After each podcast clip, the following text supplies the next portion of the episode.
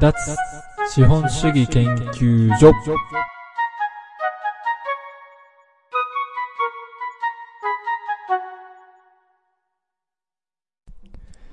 2021年4月3日脱資本主義研究所の守です脱資本主義研究所は一家団らんの過去記事から資本主義を抜け出して豊かになるための記事を紹介するポッドキャストです。えー、前回、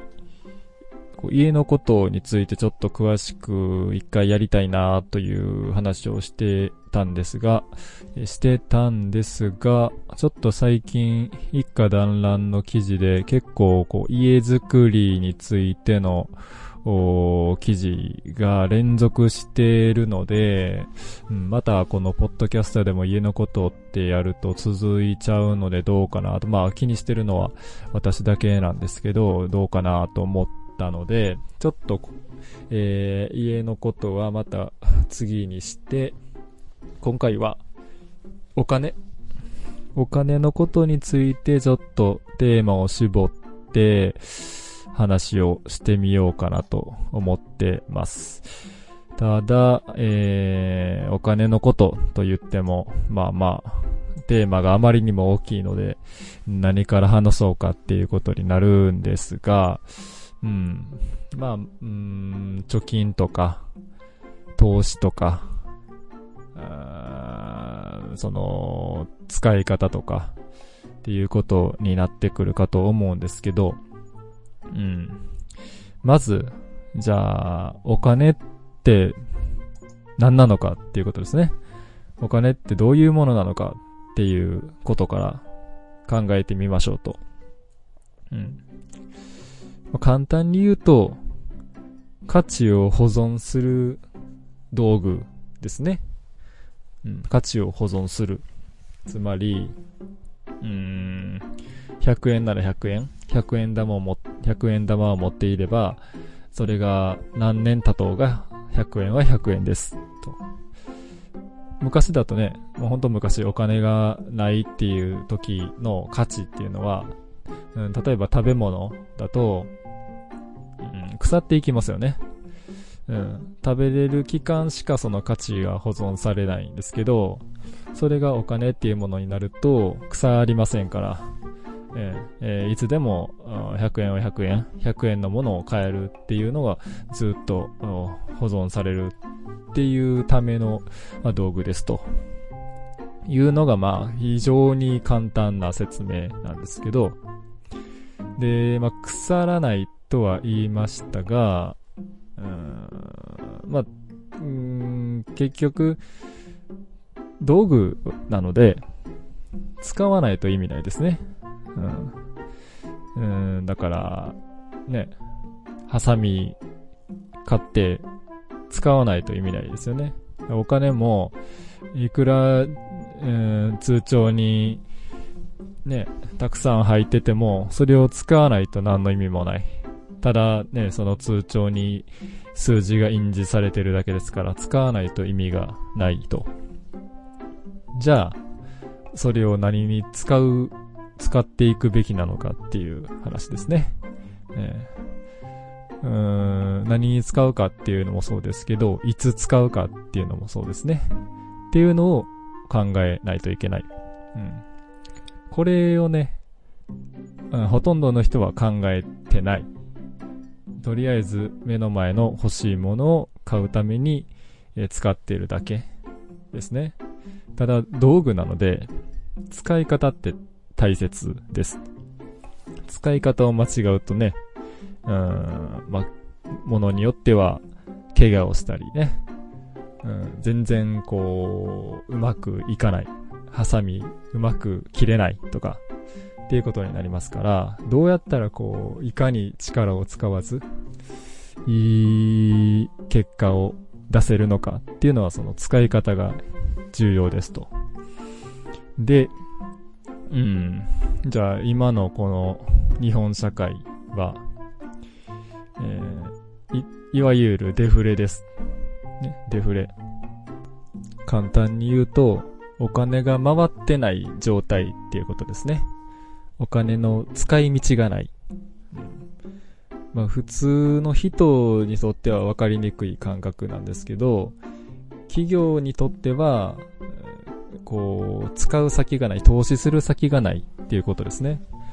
これからどんどん消費が伸びていくから、じゃあもっと、例えば工場を建てて、もっといっぱい物を作って売ろうという雰囲気がないので、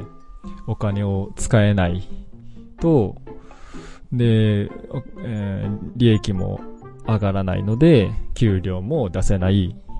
給料下がっていくので、消費もできないっていうサイクルになってるっていうのが現状ですね。これがデフレですと。うん。っていうのがその今の、えー、状況なんですけど、じゃあそれは、そういうタイミングで、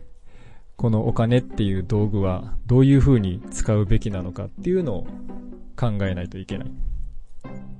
えっ、ー、と、まあ、教科書的に言うと、デフレっの状況では、現金が一番価値があるっていう扱いなんですね。うん。逆のインフレだと、物の値段が上がっていくので、おか、現金で持っておくよりかは、物、何か別のもので持っておく方が、その、えー、価値がどんどん上がっていくので、そっちにしておいた方がいいんですけど、デフレだと、その物の値段が上がっていかない。むしろ下がっていくので、下がっていくいかない現金で持っておく方が賢いですね。その価値を保存できますよねっていうのが一応教科書通りの説明理論上デフレではお金を現金で持っておこうっていうのがうん一般的な説明ですと。うん、ただこれはまあ本当に、教科書上そうなだけであって、やっぱり道具は道具なので、現金でじゃあ持っておいてどうなるんだっていうことになるので、やっぱりどう使うかっていうのは常にデフだろう、デフレだろうがインフレであろうが考えておかないといけません。で、今、デフレだ、今デフレだって言いましたけど、厳密に言うと、今はデフレでもなくて、スタグフレーションっていう状態なんですね。つまり、えー、お金が回ってないっていうのはデフレと一緒なんですけど、物の値段が下がっていくんじゃなくて、なぜか上がっていくっていう状態なんですね。うん、これなんでかっていうと、えー、物が作られないので、その、単純に物の数が減る供給量が減るので、えー、その値段が上がってしまう。でも、みんなの給料は下がっている。なので、うん、悪いことばっかりっていうのが今の状況ですね。うん。まあ、それは、えー、説明はそこまでにしておいて、で、まあ、結局、えー、まあ、デフレだろうが、インフレだろうが、スタグフレーションだろうが、今後価値が出てくるであろうものに、うん、お金を使うっていうのが正しいですね。いつになっても、どういう状況であっても。うん。お金では100円は100円のままですと。じゃなくて、今後、それが110円、120円、200円ってなっていくであろうものを探してそれに変えていくっていうのがどんな時代でも正しいお金の使い方ですっていうことになります。はい。じゃあね、その、じゃあそれは何なのっていう話ですよ。結局は。うん。ね、現金だとうん、その値段が変わらない。まあ確かにそうだと。じゃあ何ですか？株を買えばいいんですか？今だったら仮想通貨買えばいいんですか？とかまあそういう話が、まあ世の中には情報として溢れ返っているわけです。ね、みんな、それはお金増やしたいですから。うん、情報はもう錯綜錯綜常に錯綜しているっていう状況ですね。えー、結論から言うと、万人に共通したベストな投資先っていうのはないんですよ。存在しない。うん。そんなのね、えー、もしあったとしたら、それにばっかりお金が集まって、えー、バランスとしておかしくなる。それの値段が無限に上がり続けるっていうことになりますから、それは当然ありえないんですよ。うん、誰が勝っても、いい結果になるっていうものは存在しません。うん、ただそれは、えー、みんな分かってないので、株が上がっていくと思えばみんなそこに集まって、で、えー、それ本来の価値を超えた値段になって、いつかそれに、えー、誰かが気づいて、暴落っていうことになってしまうっていうのが、うん、いつの時代でもそういうことが起きてます。でも、それぞれのベストな投資先っていうのは必ずあります。ね、万人に共通はしないけども、それぞれにとってはベストな投資先。はい。これがまあ何なのかっていうのを、ま、それぞれ違うので、それぞれが、え、考えていかないといけないですね。じゃそれ、そのそれぞれのベストな投資先っていうのが、えー、何なのかっていう、どうやって見つけるのかっていう話ですね。うんで、もちろんその投資先が株っていう人もいるし、仮想通貨だっていう人ももちろんいます。うん。じゃあそれをこう、どうやって自分の投資先を見つけるのかっていうことなんですが、えー、じゃあ、投資ってそもそもどういうものなのかっていうことですね。うん、なんかね、一般的には投資といえばなんか株、ね、こう、毎日の上がり下がりを見て、四季報のデータを見てとか、ね、決算見てとか、っていうのがなんとなく投資っていう感じがしてますけど、それはね、全然違って、そんなね、誰でも見れるような数字を追っかけてやる投資投資というか、うん、まあ、ギャンブルですよね。簡単に言えば。うん、それは単なる、こう、マネーゲームです。投資っていうのは、えー、その投資先のことを深く深く知って、それになら自分のお金を投じてもいいと。で、えー、一緒に成長していく、価値を上げていく。で、そこから、えー、お金を出した、こう、見返りとして、えー、一部利益を得るっていうのが、え、投資の本質ですね。だから、うん、自分がその深く深く知っているものっていうのが一つのヒントになります。自分のベストな投資先のね。うん、自分がどういう、何について詳しいのか。で、もし、全然詳しいものがないのなら、勉強しないといけないですね。うん、そういう時にするもんですよ、勉強っていうのは。うん、だから、まあ、その、先に買っちゃうっていうのもなくはないですよ。例えばね、こう、入りに乗って仮想通貨っていうのを買ってみたけども、うん、全然それについて知らないので、まあ、買ってしまったのは買ってしまったので、後からそれについて本当に勉強して、あ、これなら間違いなく今後上がっていくだろうで、その後で確信を得て、えー、その投資先として、えー、選ぶっていうのはあるんですけど、はい、買いました。上がるかな、上がるかなっていうだけでは、まあ、それは投資ではないギャンブルですっていうことになります。だから、その投資っていうのはね、本来、こう、不安になるものではないんですよね。うん、期待を伴うものでないといけない。根拠のある期待ね。うん、で、自分の期待に反して、それがダメになったとしても、それはそれで納得できるような対象でないといけないっていうことも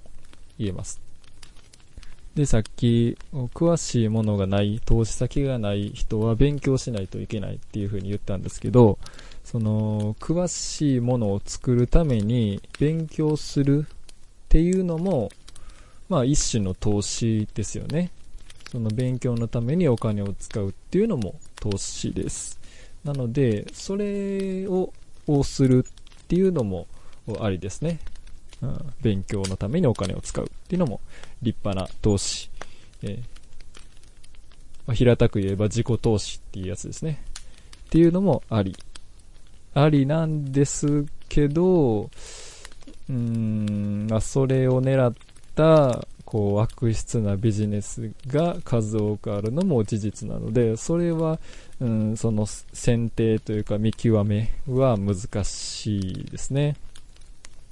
まあ、こう、簡単なもので言うと資格があるじゃないですか。うん。世の中には無数に資格っていうものがありますけど、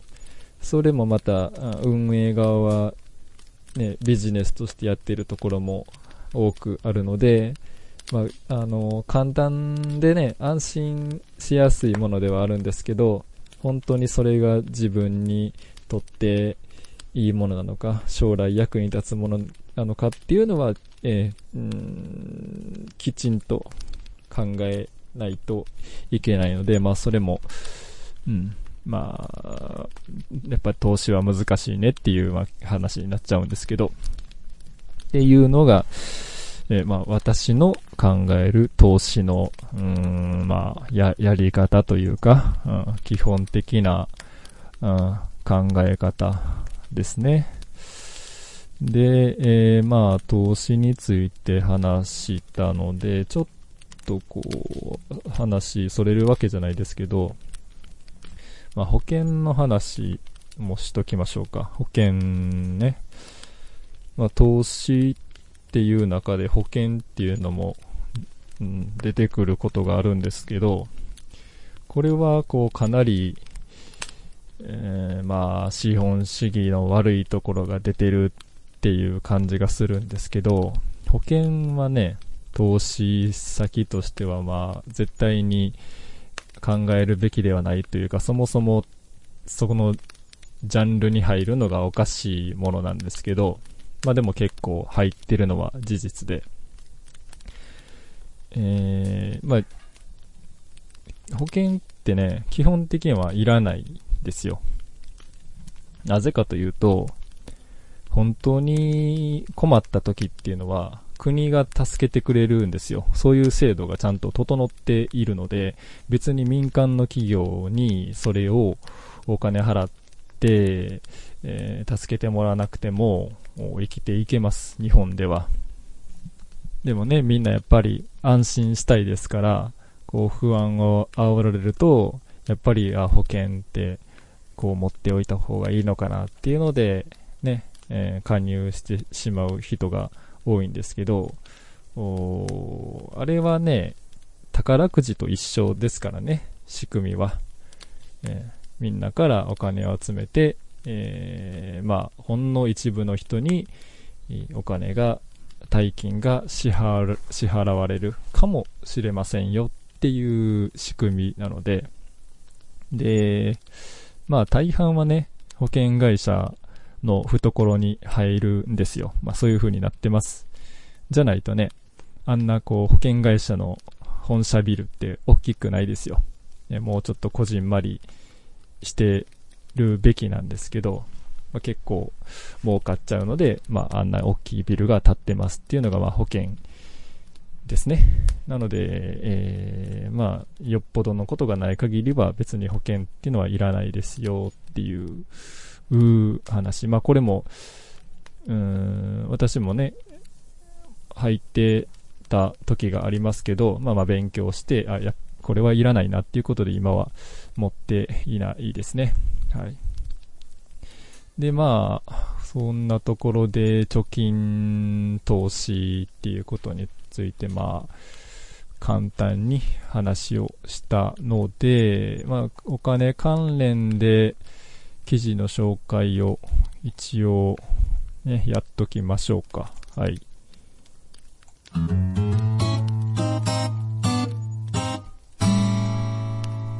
本日の記事、2019年12月10日、タイトル、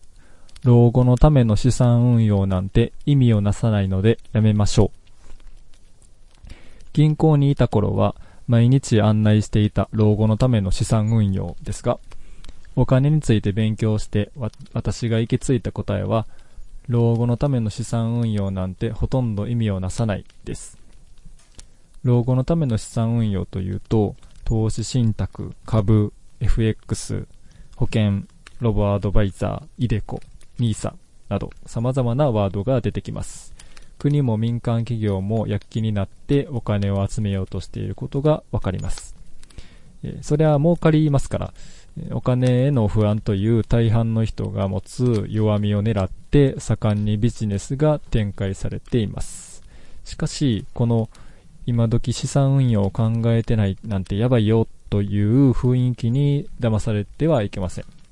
人がむ人が群がるところに旨味がないのはどの時代でも言われていることです。老後のための資産運用がなぜほとんど意味をなさないのか。理由は2つあります。1つは目的が定かではないからです。老後のための資産運用と言いながら、え何年後に何万円の資産を作るための投資をしていると目的をきちんと答えられる人は皆無です。おそらくいくらか増えて戻ってきてくれればいいな程度の考えで投資をしています。もはやそれは投資ではなくただただのギャンブルですね。業者に言わせればいいお客さんです。仮にえー、30年後に2000万円の資産を作るためと答えられたとしても、それをなぜ金融商品で果たそうとするのかがわかりません。本当に30年後に2000万円の資産を作りたいのであれば、単純に現金で毎月貯金した方が確実です。金融機関は、現金ではインフレに備えられませんと言うでしょうが、じゃあ、あなたの投資方法はちゃんとデフレにも備えているんですか？という話ですね。そこまで答えられて初めて老後のための資産運用をしていると言えるようになるんです。で、お金の価値の話で言うと、そもそもその30年後に2000万円にどれほどの価値があるのかっていうのは全くわかりません。そんなもののために今使えるお金をちびちび避けておくなんてあまり賢い選択とは言えません。で、理由の二つ目が、そこにかける時間の浪費が激しいからですね。えー、無数にある投資方法の中で、どの投資方法がベストなのか、今増えているのか、減っているのか、で、今後もちゃんと減らずにいてくれるのか、どうすればもっと増やせるのか、そんなことを気にしていては、えキリがないですね。気にしてはいけないと分かっていても、人間気にしてしまうものですから、うん、正解は存在しないのに、ああだこうだと悩んで、精神と時間を費やすことを考えれば、やはり現金で確実に資産を確保するべきです。本当にその何十年後に何万円が欲しいというのがあるのであればですね。で、はっきり言って、金融商品なんて実質はギャンブルだとみんな分かっているのにそれを表に出さずにうやむやにして作られ、売られで買われているっていうのが現状なんですね。おそらくこれからもそれは変わらないと思います。資産運用よりもっと他にするべきことがあるはずです。一番は勉強です。ただの勉強ではなくて資産を生み出すための勉強。一言で言えばビジネスのためのお金と時間を使うべきだということです。それにも正解はありませんが、人に任せて結果が得られないよりはいくらかマシです。それをしっかり行っていれば、どんな経済状況になっても対応できるような人脈と情報と知識という資産が身につくことでしょう。2000万円貯めるのではなくて、いつでもお金を生み出せるようになるための人脈と情報と知識を構築するための準備をするべきです。はい、という記事です。2019年なんでね、まあ、1年以上経ってますけど、大体、えさっき言ったことと同じような感じじゃないですか、言ってることは。はい。っていうことで、うん、ね、老後の資金を貯めるって、えー、どこでも言いますけどね、私も銀行で言ってましたけど、そんなね、老人になってお金が貯まってて、ね、どう、どうするのかなっていう気がするんですけど、みんな不安なんでしょうね。うん、私が楽観的すぎるっていうのもあるかもしれないですけど、まあなんか今、そんな、こう、我慢して我慢して、貯めておいたところで、ね、いつか、あ、貯めておいてよかった、ハッピーっていうことには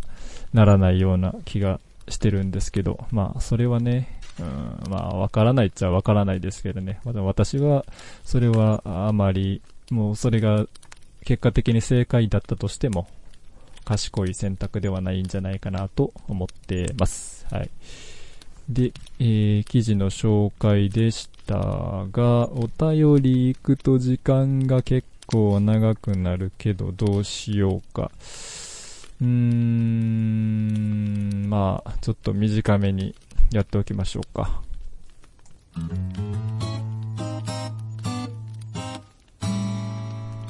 本日のお便りは、もうすぐ課長さん、30代男性です。楽して儲かる方法はありますか？というお便りです。はい。こういいですね。シンプルな質問。人間らしい質問。楽して儲けたいっていうね。はい。えー、まあ、儲けるってっていうのも、ちょっと、こう、抽象的なので、まあ、まあ、お金を手に入れるっていう言葉に変換して考えてみると、楽してお金を手に入れる方法はありますかっていうことになりますが、えー、まあ、二つありますね。えー、一つは、国の支援を受けるっていう方法ですね。これは、間違いなく、これこそ万人にとって楽にお金を手に入れる方法。うん、まあ、国はね、貧しい人への支援っていうのはいろいろ用意してますから、これは、まさに楽して、まあ、儲けるっていう、まあね、手に、お金を手に入れる方法っていう風に考えるのは間違いではないんです、ないんじゃないですかね。その世間体とこは、まあ、無視することになりますけど、まあ、楽してお金を手に入れられます。で、えー、もう一つの方法は、まあ、この楽してっていうところに、えー、標準を合わせて考えてみると、うんまあ、一般的にお金を手に入れるためには、なんか働いて、えその対価としてお金を得るということになるんですけど、その、働くっていうのが、こう、辛いので、えー、なんとかして楽してお金を手に入れられないかなって考えると思うんですけど、じゃあその働くっていうことが、もし苦しくなければ、辛くなければ、結果的に楽して、ね、儲かるっていうことになりますよね。なので、自分が辛いと思わないことをやってお金を得るっていう方法を取れば楽して儲かりますっていうのが答えですね。うん。これは、こう、今日お話ししたものの、こう、一貫して言っていることの一つで、自分がえー、詳しいものというか、まあ、得意なものを勉強して、えー、何かそういうものを作りましょう、投資しましょうっていう話をしましたけど、これはね、仕事にもつながることで、えー、自分がこう何かあ得意とするもの、人よりも優れたものっていうことでお金を得ると、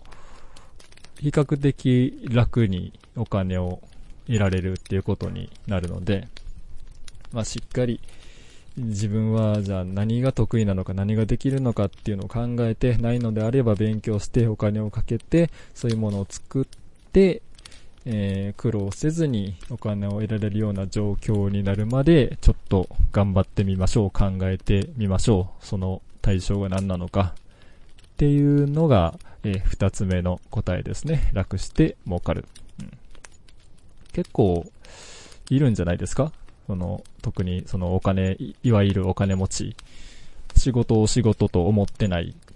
おなんですか、生活の一部みたいな感じでお金を得ているような人たち。えー、まあ、その、運よくというか、もともとそういう才能を持っていてっていう人もまあもちろんいるとは思うんですけど、えいろいろ勉強して、えー、身につけた知識を使ってそういうところに行き着いたっていう人ももちろんいると思うのでそういうことを目指せば、うん、凡人でも無理ではない目指すべきところじゃないかなと思うんですけどどうでしょうか。でね、ん、普通の人って勉強したり、えー、お金使ってね、えー、勉強するのってちょっと抵抗ありますから、まあ、簡単に始められるものに手をつけがちなんですけど、まあ、そういうのでこう騙されたりする人もいるんでしょうけど、やっぱりね、自分が、あなんですか、その、儲けることをゴールにしちゃうとね、そういう風になっちゃうんで、どっちかというとやっぱりスタートは自分の興味があること苦にならずにできることっていうのをどっちかというと、スタートにした方が、結果的にはいいんじゃないかなと思っているんですけど、どうでしょうか。うん。ね。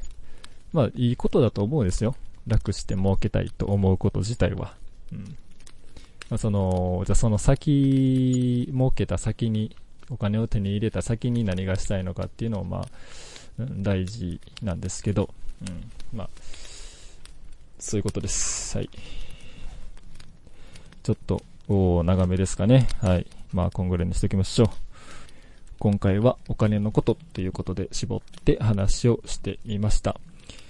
次はね、えー、家のことについてて、絞って、テーマを絞って話をしようかなと思ってますので、はい。まあ、また聞いてみてください。2021年4月3日、脱資本主義研究所守でした。さよなら。